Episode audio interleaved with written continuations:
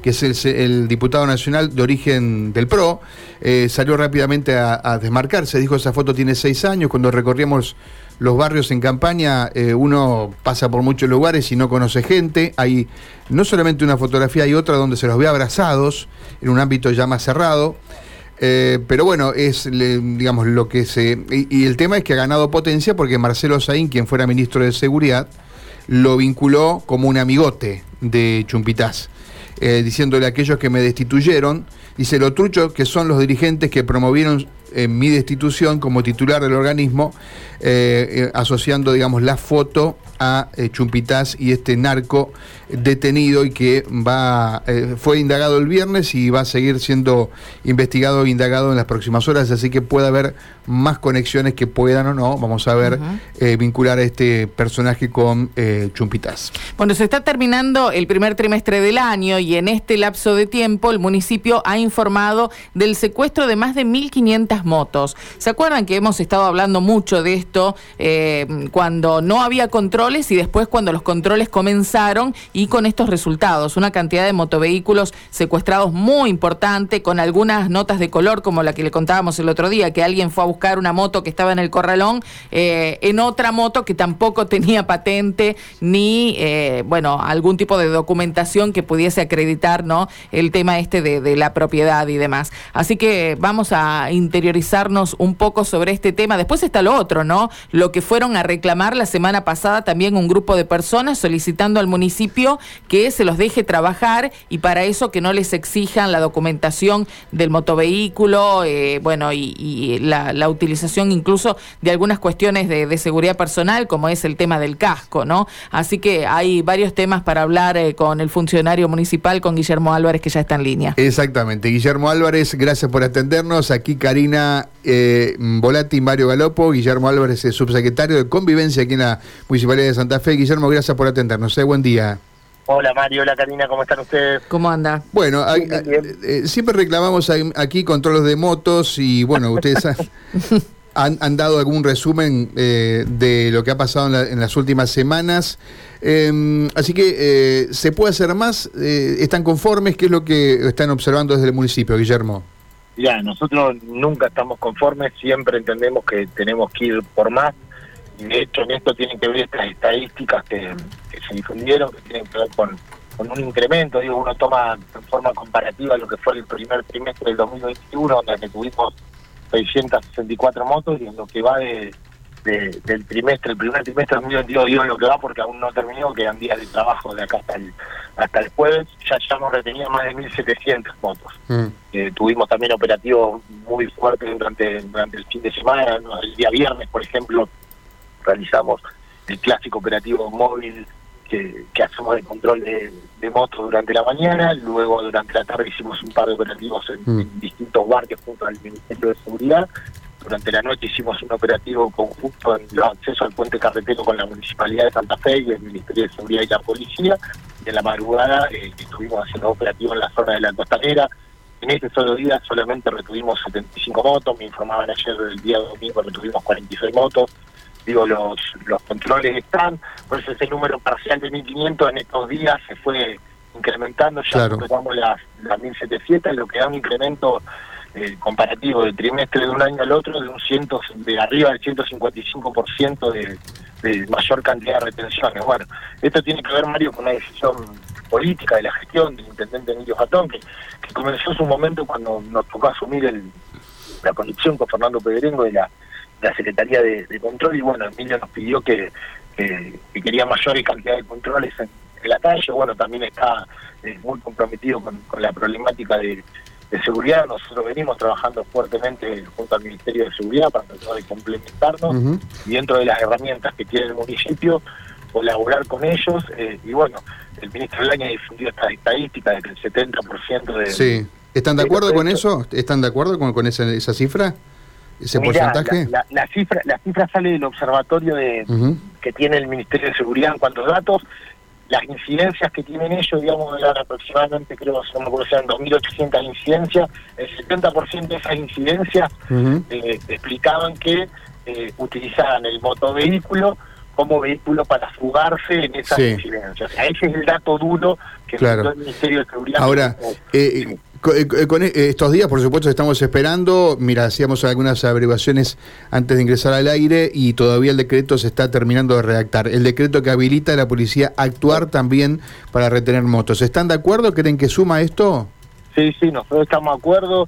Nos parece una medida acertada. Digo, acá hay una provincia que, que muy cercana a nosotros, que es Entre Ríos, que, que ya lo tiene que les ha dado resultados, nos parece una medida acertada, habrá que buscar una forma de cómo la, la policía, digamos, lleva adelante, implementa esto y lo y se complementa con, con los distintos municipios de comuna, digo, porque la policía no tiene corralones, no tiene grúa, eh, no tiene carretones para llevar las motos y no tiene tampoco tribunales de falta, como en el caso nuestro tenemos, para hacer el juzgamiento de la falta.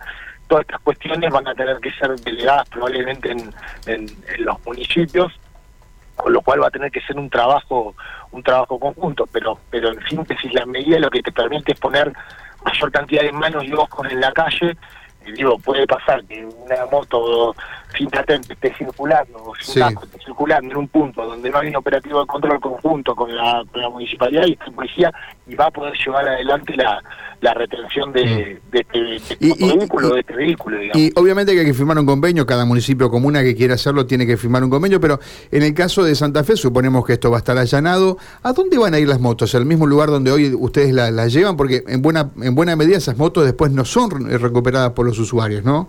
No, no, no, por eso la, policía en las comisarías prácticamente ya no tiene lugar. Podrá tener alguna cuestión de tenerlas transitoriamente durante la noche, por ejemplo, y nosotros el otro día tendremos que estar yéndola a buscar, retirar y bueno, luego será el, juzgamiento de, la falta a través del, Tribunal de Falta Municipal.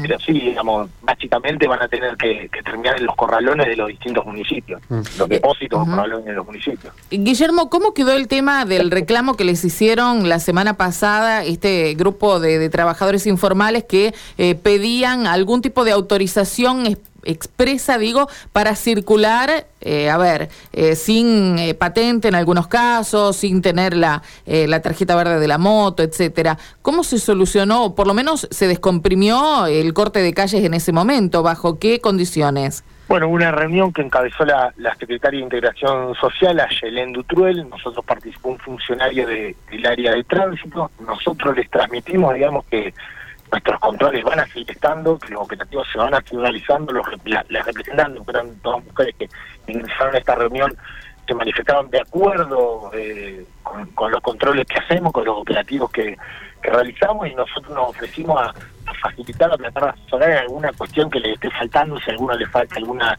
licencia de conducir, ver cómo podemos hacer para, para facilitar y colaborar en, eh, en este sentido, pero siempre manifestamos nuestra postura de que los controles los vamos a seguir manteniendo, porque nosotros somos los encargados de hacer cumplir la Ley Nacional de Tránsito, la ordenanza en materia de tránsito en, la ciudad de Santa. Claro, claro. En base a lo que decía Mario recién, esto de que muchas veces las motos retenidas van al corralón y permanecen allí un montón de tiempo, porque para poder retirarlas, por supuesto que tienen que, abonar eh, deudas muchas veces importantes de patente, etcétera. Digo, ¿qué se hace? ¿Puede que vayan a remate esas motos? Mira, nosotros cuando intentamos eh, rematar durante el año 2020 fue muy lenta la devolución de información necesaria para hacer una subasta. Entonces, ¿qué, nos terminó pasando? Teníamos el corralón atestado de, de, motovehículos y de vehículos retenidos y la verdad que se perdió mucho tiempo, entonces durante el año 2021 tomamos la política de empezar a retomar lo que son las compactaciones.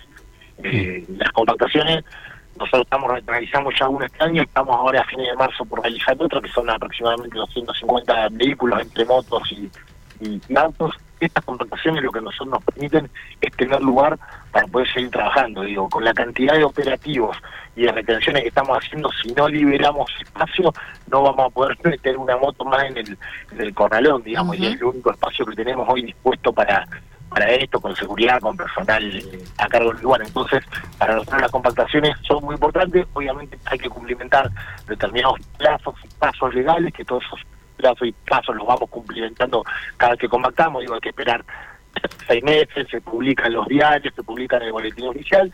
Si nadie va y retira esta eh, esta moto, la moto pasa a compactación finalmente. ¿Cuántos vehículos habrá retenido? ¿Se tiene una idea de, eh, supongo, si compactan 250 porque no hay más lugar, debe haber muchísimos más, ¿no?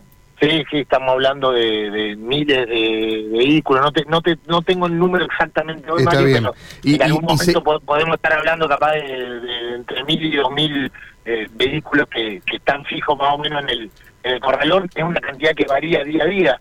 ¿Por qué? Porque retenemos una cantidad muy importante en, en todos los operativos y eso hay gente que va y lo busca y siempre queda un porcentaje residual que puede ir alrededor de entre el 30 y 34%, de acuerdo a algunas estadísticas que, que manejamos, que no son retiradas del corralón. Y se compacta. finalmente terminan en Y luego se compacta, eh, obviamente aquellos que no, no, no, tienen interés de buscar, esa moto queda allí abandonada o ese vehículo, y se compacta por antigüedad, se compacta por estado. ¿Cuál es la decisión de compactar esta 250 y dejar las otras esperando? No, porque va cumplimentando los plazos legales. Si yo retengo una moto hoy, no y nadie la va a buscar y esa moto no sé no, aparece ningún dueño y no tiene ningún tipo de identificación o el dueño o tenemos identificado al dueño pero no la viene a retirar hay que esperar estos tiempos legales que son por lo menos seis meses ¿me entendés? entonces si lo que retengamos hoy sí o sí hay que esperar por lo menos seis meses. Vamos reteniendo generalmente lo más antiguo vamos compactando generalmente lo más antiguo ¿Qué pasó con el que fue con la moto sin patente a buscar, eh, a recuperar otra moto? Bueno, esto fue un hecho medio, medio insólito, medio curioso, por llamarlo de, alguna forma, que ya había pasado a mediados de enero, de, enero este año, una situación que se volvió a, a repetir. La verdad que es bastante curiosa, porque digo, habíamos retenido una hay dos masculinos que se acercan el viernes alrededor de las 8 de la mañana a preguntar por una moto que había sido retenida por falta de chapo patente en uno de los operativos que realizamos la Secretaría de Control. Van a averiguar en el corralón cómo hacer para retirarlo. Cuando vemos, van en una moto que tampoco tenía patente. Cuando ingresan al corralón, el personal de tránsito de esto le abre el acta de infracción y retiene e ingresa esta segunda moto al, al corralón. Así que por ahora quedaron las dos motos retenidas. Claro. Increíble. Sí, sí, eh, la verdad que uno lo que ve es por ahí una, una falta de, de conciencia, eh, de, apego hacia las normas que tienen que ver con, con la circulación de, de, motos, con los papeles que tienen que tener, digo, tenés que tener la documentación que acredite la titularidad del vehículo, tenés que tener el seguro correspondiente, circular con casco y con patente, digo, los que cumplen con estos parámetros no van a tener ningún problema, ningún control que realice la municipalidad. Eh, la cuestión es que encontramos que, muchas de estas faltas se, encuentran en, la vía pública, bueno, en este caso llamativo, porque si en la puerta misma del corralón.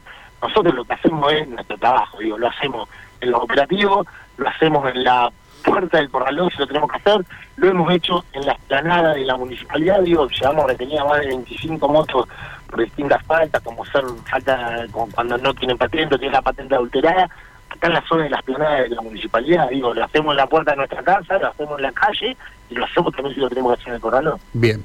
Eh, Guillermo, gracias por estos minutos, ¿eh? Bueno, a disposición, Mario Carita. Gracias. Un saludo grande. Gracias. Muy amable. Guillermo.